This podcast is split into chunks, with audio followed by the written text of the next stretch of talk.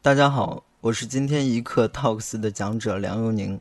我今天要分享的主题是这辈子一定要野一次。最近呢，我出了一本新书，书名叫《请喜欢我》，书中讲了一些小故事。那这些故事呢，都跟和解有关。有朋友问我为什么要写这样的一本书，我想了很久，我给他讲了这样的一个故事。小优是我的一名读者，去年高考毕业后，他独自一个人来了北京。他在一个大清早跟我发来短信，说自己到了北京，住在青旅。我跟他回短信，让他好好休息，并允诺他我抽空会请他吃饭。中午休息的时候，我翻阅手机短信，忽然想起小优来。算起来，我与小优认识有几年了。他读中学的时候便开始读我的小说，后来不知道怎么找到了我的联系方式，每天都会在网上和我聊很久。从小说当中的人物命运到生活里的琐事，他特别的信任我。也是在那个时候，我才突然意识到，他竟然已经高考完了。算起来，真的要算是看着我的小说长大的了。我不过也才二十五岁，却突然有一种老去的感觉了。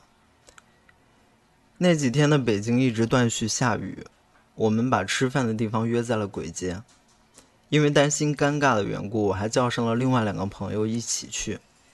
其中一个女生与小优年纪相仿，是标准的九五后。于是原本紧张的我稍微松了一口气。这样就可以不必担心与小优没话可以聊了。我与另外两位朋友早到了一些，没多会儿，小优到了。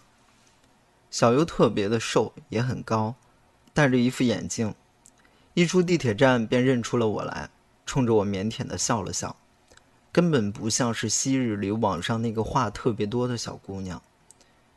鬼街特别热闹，说话基本要靠喊的。与旁人相比起来，我们几个显得毫无生气。于是我们匆匆的吃完了饭，像逃一样的走了。走的时候竟然有一种解脱的感觉。我的朋友提议去南锣鼓巷，于是我们一行人又搭乘地铁去了南锣了。我们四个人就这样去了一间叫做“登陆”的酒吧。那个酒吧我去过几次，和朋友和恋人，每次去的时候心情都不大相同。心境也不一样。我问小优考试怎么样，他说不怎么理想。说着，他还抓了抓脑袋。我有些不知道该怎么办。一想起来自己考得这么差，觉得对不起我爸妈。不好的大学吧，我又不是很想去读。我问小优：“那你有什么别的打算吗？”他顿了顿，说：“我想去学化妆。”我知道小优一直喜欢一位男明星。连做梦都想去见他，于是我猜测，他学化妆一定是为了接近那位男明星。我笑着说：“你不会是为了接近你的偶像吧？”见小优不说话，我知道自己的猜测是正确的。于是我又接着跟他说：“如果不是你自己喜欢的，那就不要一时脑袋发热去做，免得以后想起来觉得后悔。”我有一个好朋友。在圈内算是小有名气的造型师，画过不少明星，但是依旧赚很少的钱。我们两个常常在深夜里聊天，有次不知道怎么聊到梦想，那位朋友就说：“如果不是为了梦想，谁还要留在北京？我们不都是在等一个机会吗？”我把这件事儿告诉了小优，我说：“你一定要想好自己的心里想要的是什么，然后再去做。”而你心里当中短暂出现的一些想法，不能算作梦想，充其量是你内心的一种欲望。小优问我：“那你一直想做的是什么呢？”是啊，我一直想做的又是什么呢？我整理了一下思绪，跟小优讲了自己的故事。早些年我读书的时候有过两个梦想，一个呢是成为一名语文老师。而另外一个则是成为一名作家，写自己喜欢的文章。读高中那年，因为一些原因，我没有继续读下去了。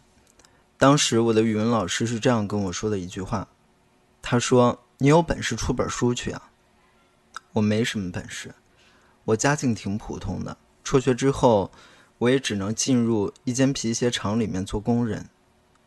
那年我十五岁，至今再回想起来那段回忆，仍旧觉得挺难过的。我的十五岁基本上是在饿肚子当中度过的，曾经因为没钱吃饭，喝了一个星期的自来水。为了多赚点工资，主动要求加班。晚上我一个人躺在集体宿舍的时候，常常睡不着觉。那会儿我特别喜欢拿着笔在日记本上写东西，或者是看路边买来的杂志。那时候我常常都在想一个问题，我就想完了，我这辈子只能这样了，在工厂里面待着，一辈子也看不到什么头了。人啊，总是对未来充满好奇，幻想高于实际。从十五岁到十八岁这三年时间，我基本上都是在工厂里面度过的。从皮鞋厂到电子厂，在玩具厂的时候，我是全车间拿工资最高的那一个。那三年，我就是这样从广州到深圳，再到东莞、汕头，以至于现在我对这几个城市都没有什么好的印象。那会儿我刚接触网络，在一些 BBS 上写些小感悟之类的。那时候。心中还对未来抱有幻想。二零零七年九月，我从汕头跑到了北京找我的一个朋友，我们姑且叫他张。张和我一样，高中没有毕业，他一个人在工厂里面待了三年，然后去了北京，在一家市场调研公司做访问员。他得知我还在工厂中时，略微有些诧异，于是他跟我建议：“你要不要到北京来？”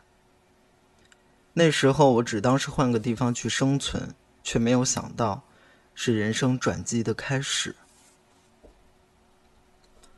刚到北京的时候，我和张住在十里铺附近的一个小村子，房间呢是四合院里的其中一间。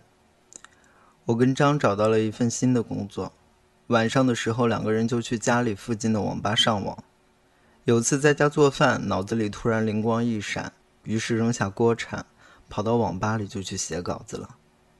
当时真的纯粹是因为好玩，没想到它成为了我人生中发表的第一篇稿子，差不多赚了有一千块钱的稿费。就是这样，我莫名其妙的进入了这样的一个圈子，跟从前的生活断得干干净净。最开始我写东西的时候，我的家人十分不能理解。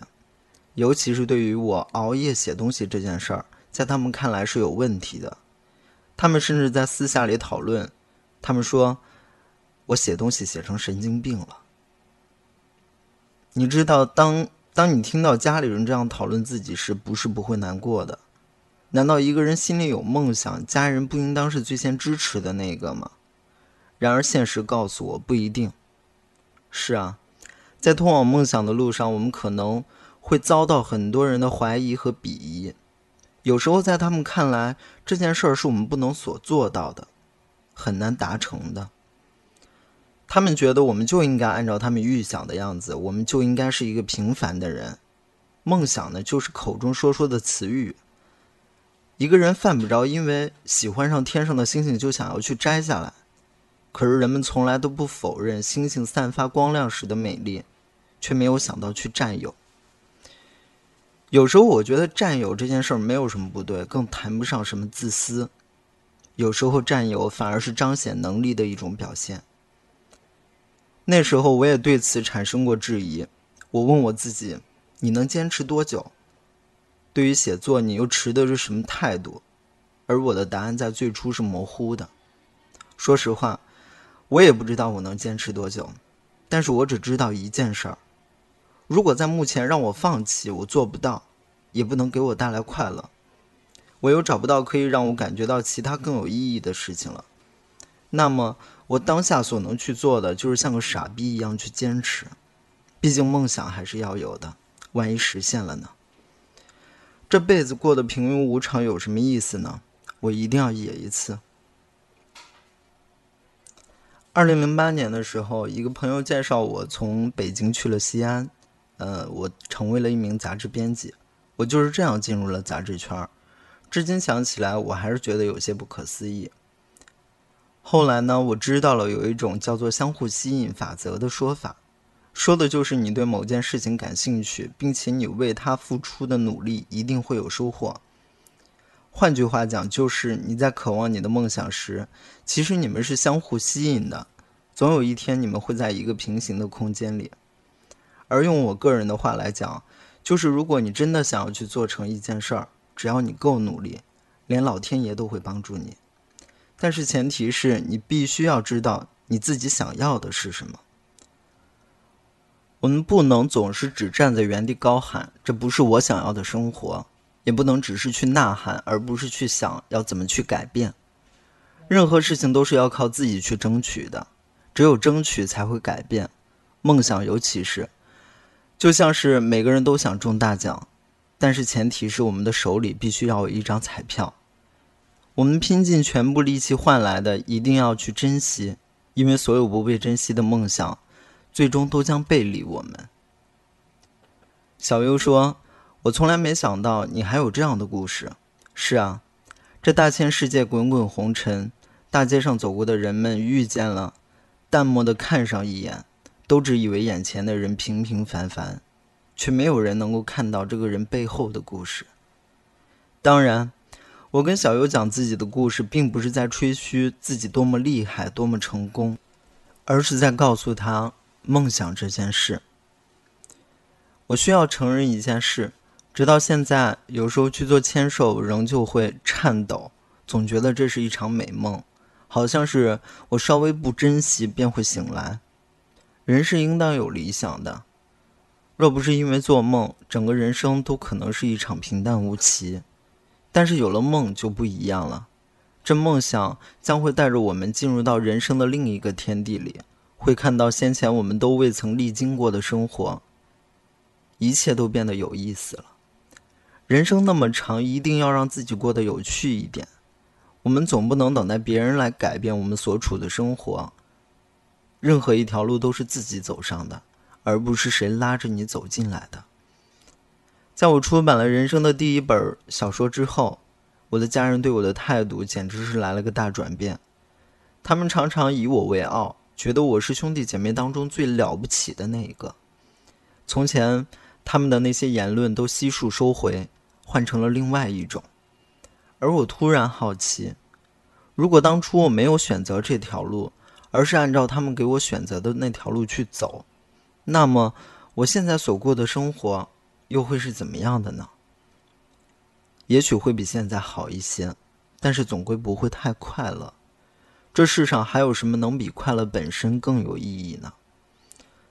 所有选择的路都是对的路，所有萌生过的梦想，只要努力，总能实现的。